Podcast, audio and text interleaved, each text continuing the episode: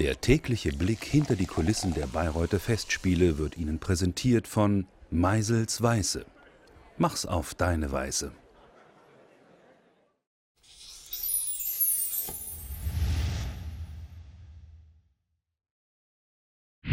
Unterhalb dieser Mitte legen Sie die Hand auf den Brustkorb auf.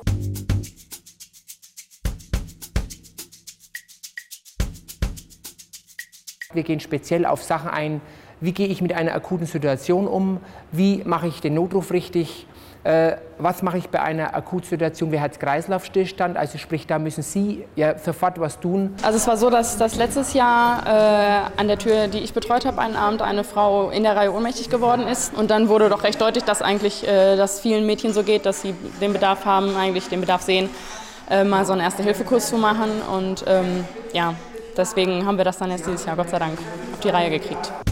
Mund und Nase, Blickkontakt hierher. Erster Grundsatz in der Ersten Hilfe, Sie bleiben ganz ruhig. Also das heißt, Sie sind überhaupt nicht aufgeregt, Sie haben überhaupt keine Angst, sondern Sie bleiben ruhig. Ich habe einen Treppensturz schon mitbekommen, da war ich dann auch diejenige, die die Ärztin geholt hat. Ärztehelfer waren schon da.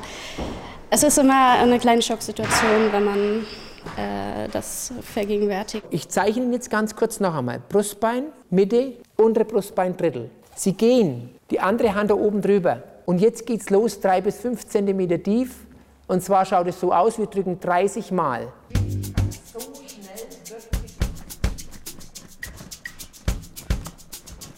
Ja, diese ähm, Mund-zu-Nasen-Beatmung, diese Wiederbelebung, das fand ich sehr interessant. Also ich habe das vorher noch nie gemacht. Und also deswegen hatte ich mich auch gemeldet. Ich wollte das mal ausprobieren mit dieser Puppe und das hat mich interessiert. Und nochmal drücken Sie um Gottes Willen mit dem Oberkörper. Häufig wird das gemacht. Das ist Gymnastik. Hat mit Drücken nichts zu tun.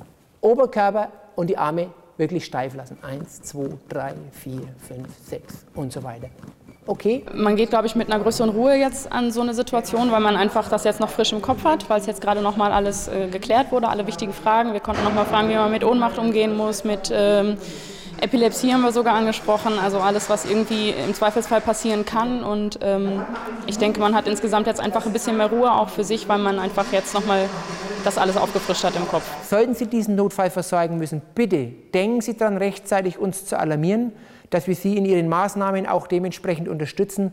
Und dann kann ich Ihnen jetzt schon versprechen, dass die Besucher hier des Festspielhauses sehr, sehr gut aufgehoben sind.